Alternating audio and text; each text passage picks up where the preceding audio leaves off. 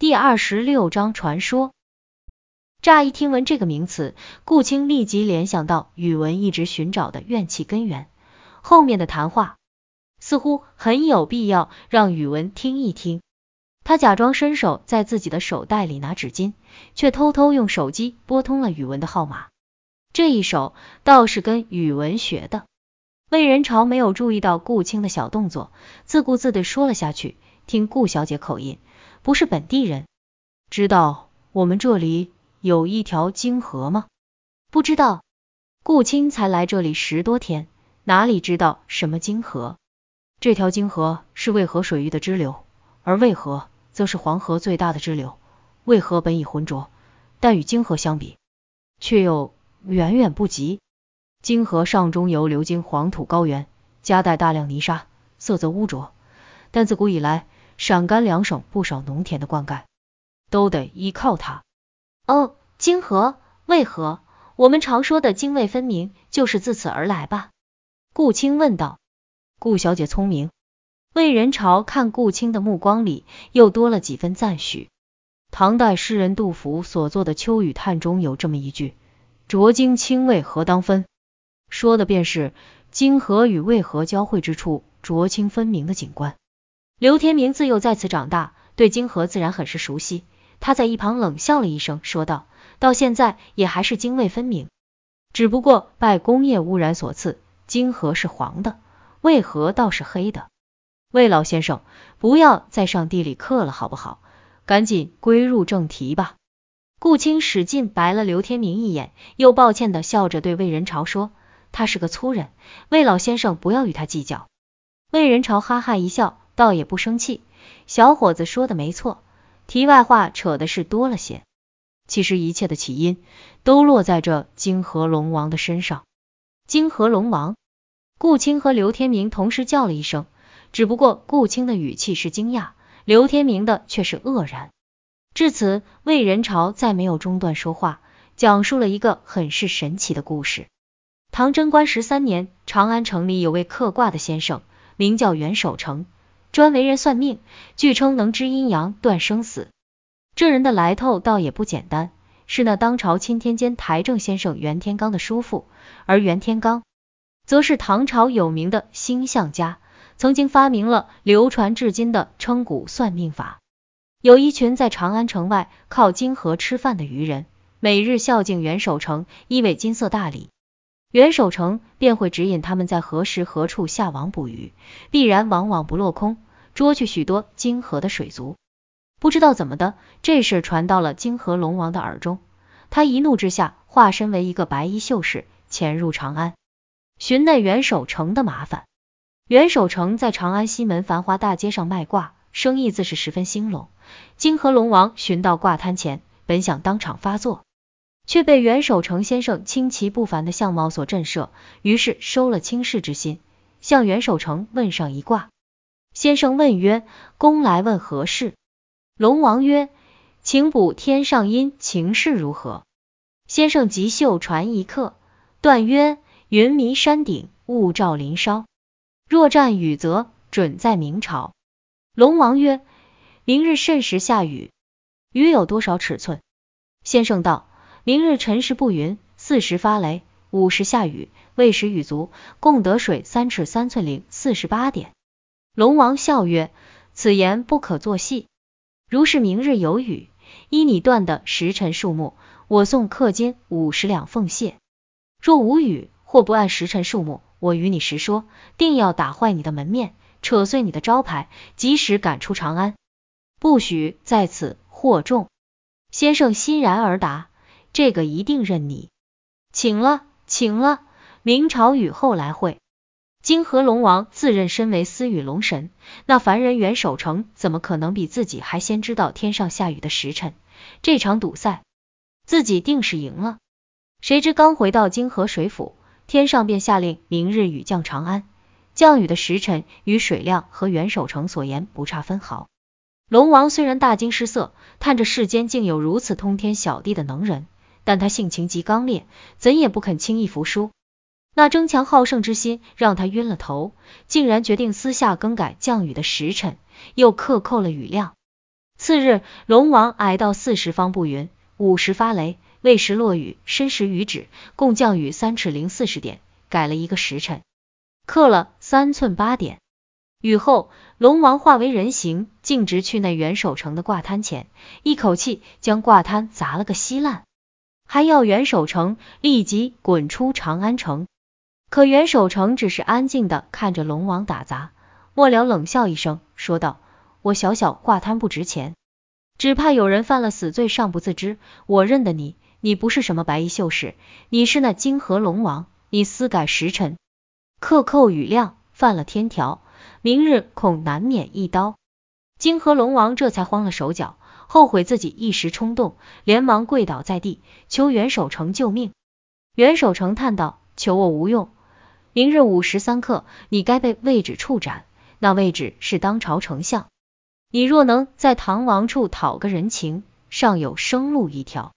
泾河龙王拜谢袁守成后，匆匆赶到皇宫，直待到子时，唐王李世民入梦之后，他才潜入李世民梦中，口中直叫陛下救我。唐王吃了一惊，你是何人？朕当救你。龙王道，臣乃长安城外金河龙王。陛下是真龙，臣是夜龙，臣因犯下天条，当被陛下贤臣位置处斩，故来拜求，望陛下救我一救。唐王见他苦苦哀求，心生恻隐，便答应了他。既是位置处斩，朕可以救你，你放心前去。龙王这才放心，叩谢隐去。唐王李世民从梦中醒转，思量龙王所托，想来想去，决定明日将位置留在身边一日。不放他出宫门半步，应可救下那龙王。翌日，唐王退朝之后，独留下位置一人，宣上金銮，召入便殿，先以安邦之策，再论定国之谋。拖到四末五初时候，见位置有些坐立不安，唐王暗笑，又命工人取过齐平，要与位置文评论道。位置不敢不应，只能谢了恩，与唐王对议。位置棋力高强，唐王本意却只是拖延时辰，厮杀至中盘，唐王已成败相，不由低头陷入长考。待到唐王拈子落屏，再抬头望向魏征，魏丞相却已伏在案头，呼呼酣睡。唐王笑曰：“贤卿真是匡扶社稷之辛劳，创立江山之力卷。”唐王人气盹睡，更不呼唤。眼见午时三刻已至，小那泾河龙王。应已逃过一劫。忽而伏案之位置，额前汗珠密布，神情微有焦躁。唐王恐因天热，心疼贤臣，便亲自为位置打扇。凉风徐来，位置密汗顿收，睡得甚是沉稳。突闻朝门外有人大呼小叫，唐王起身观看，却是徐茂公、秦叔宝等人。秦叔宝手中提有一物，见唐王在此，便将那东西掷在地上，那东西滚到唐王脚边。竟是一个血淋淋的龙头，那龙头须发几张，一双眼还未闭合，正正瞪着唐王。唐王吓得后退，惊问此乃何物？秦叔宝答道：千步狼男，十字街头，云端里落下这颗龙头，微臣不敢不奏。位置被喧闹声惊醒，步至唐王身边，俯伏在地道：臣该万死，适才晕困，不知所为。望陛下恕臣慢君之罪。唐王道：卿有何慢罪？且起来。但看这龙头，却是何说？位置仍伏在地，并未起身，说道：此龙是臣适才梦中所斩。唐王闻言大惊，贤卿困睡，并未见动身，更无刀兵，如何斩却此龙？位置答道：此龙犯下天条，当被臣于今日处斩。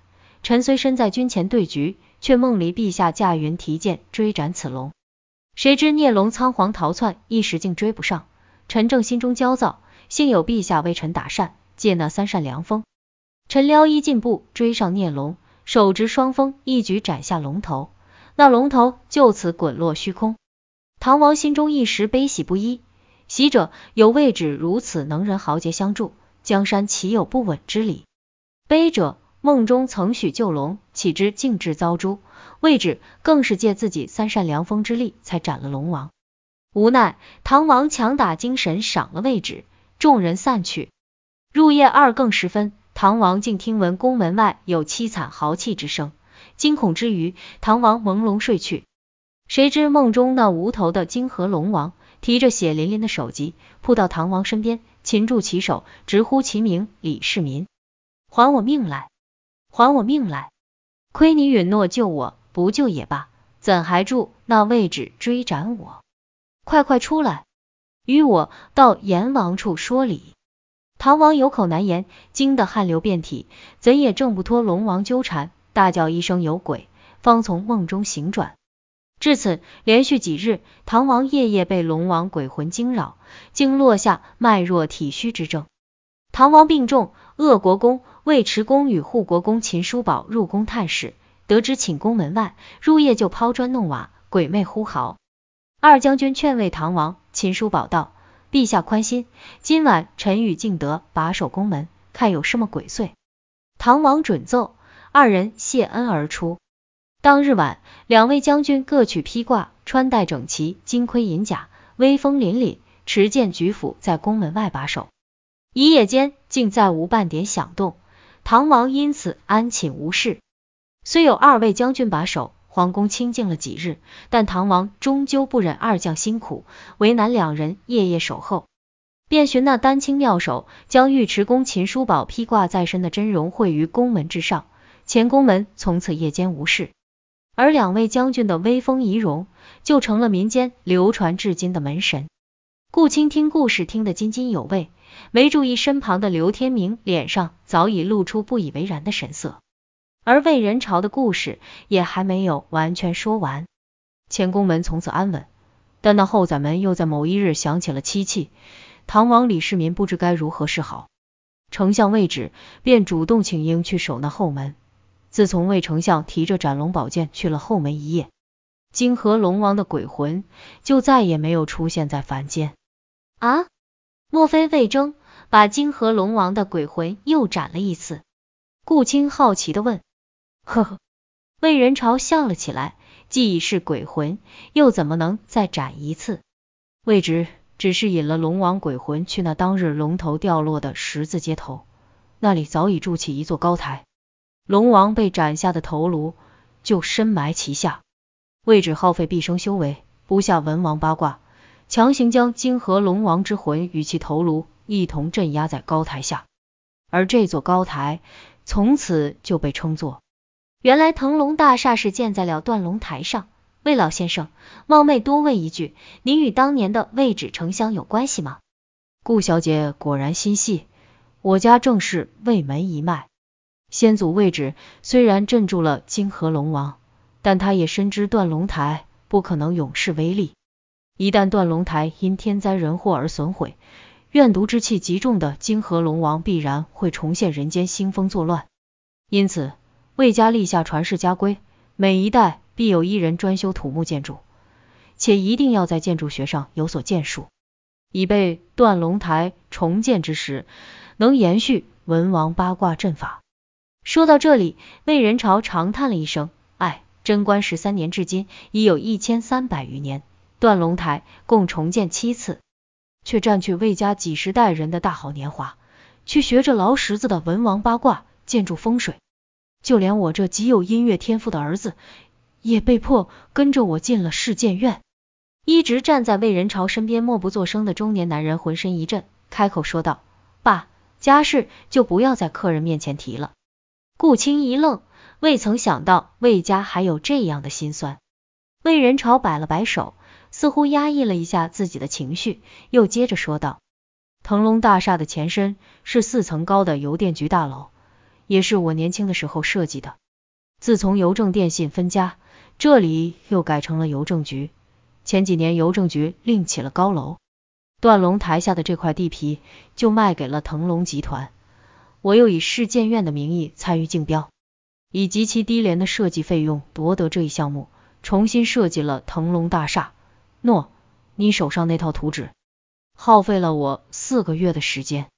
当时为什么腾龙集团的领导要否决你的设计图呢？嗯，是哪一个领导决议这样做的？当时你们基建办的领导好像叫杜听涛，对吧？哼。就是他全盘否定了我的设计图。至于为什么这样做，我不好说。他另外选择了外省一个建院的设计，那一份设计，且不说不能镇邪，就是作为一份普通的大楼主体建筑设计，也显得粗糙了许多。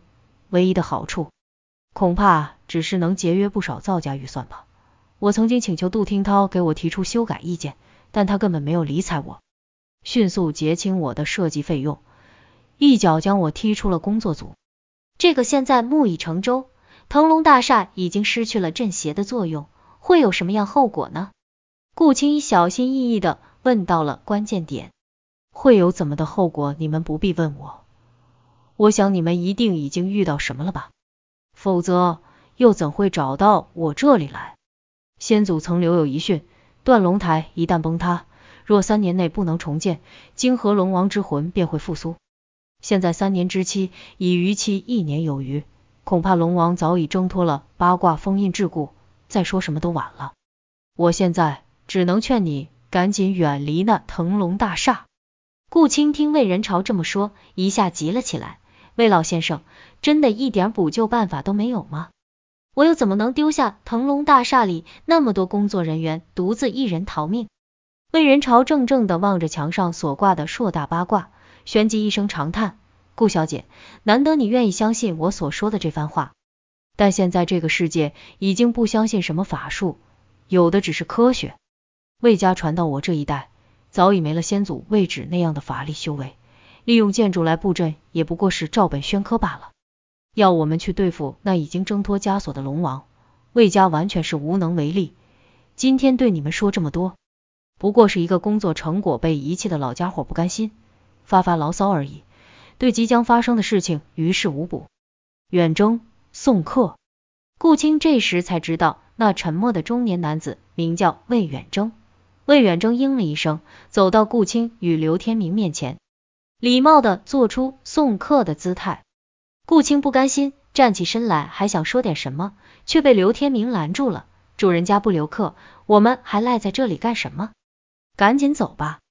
就在顾青与刘天明步出小屋时，正屋内又传出浑厚的声音：“若是你那位今天没来的朋友想问点什么，让他直接去找远征吧，不必再到这里来了。”顾青看了看送他们出门的魏远征，后者对他略略点了一下头，算是表示对老人吩咐的肯定。他又掏出提包内的手机看了看，宇文那边已经挂断了，也不知他听到了多少。在回去的路上，顾青始终皱着眉。刘天明一边开车一边问道：“这个老人的话，你完全相信了吗？”顾青点点头。哼。刘天明发出一声短促的鼻音：“我可不怎么信得过他。他所说的那个故事，明明就是《西游记》里所记载的段落，情节完全雷同。”顾青疑惑的看了看刘天明：“真的在《西游记》里有相同的故事吗？”虽然顾青知道许多关于《西游记》的故事，但他并没有仔细阅读过《西游记》的全本。我骗你干嘛？如果要我相信他的那番鬼话，岂不是连带要我相信孙悟空和玉皇大帝？刘天明嘴角微翘，笑了起来，还说什么龙王降雨，现在都人工降雨了，谁信啊？顾青沉默了好一会，才慢慢说道：“即使魏老先生所说的故事真是《西游记》上的所载。”我还是愿意相信他。见刘天明脸上一副不可理喻的神情，他又开口道：“你知道最低怀疑理论吗？”刘天明摇摇头，继续专心开他的车。最低怀疑理论，这理论比较专业，我也只能在浅层次上了解。简单举个例子，你曾经见过五十英尺长的鲨鱼吗？哈哈，刘天明忍不住笑了。欺负我没时间看探索发现频道吗？目前捕捉到的最大的鲨鱼也只有二十四英尺。嗯，由此就假设你的答案是没有五十英尺的鲨鱼。你也知道，饥饿的鲨鱼会在浅海层接近并袭击人类，但如果有一条五十英尺的鲨鱼，它就永远也不会出现在人类的面前。它完全可以靠捕猎深海里的小型鲸鱼和大章鱼维持生活。所以应该有五十英尺的鲨鱼，只是我们从来没有看到过罢了，并不能否定它的存在。这就是最低怀疑理论的简单例子。同理，我们现在已经见到了三头上古魔兽，还有那奇怪的游魂，由这些不在我们的自然科学领域出现的东西，是否可以怀疑，在他们身后还有一个我们从未见过的，有如深海般深不可测的世界？在那个与我们重叠的世界里，也许真的有金河龙王，也有孙悟空。刘天明再也笑不出来了。他惊讶的看着身边这文静柔弱的漂亮女孩，顾青居然能用这般专业实力来说服自己，自己实在是太低估了他的聪明。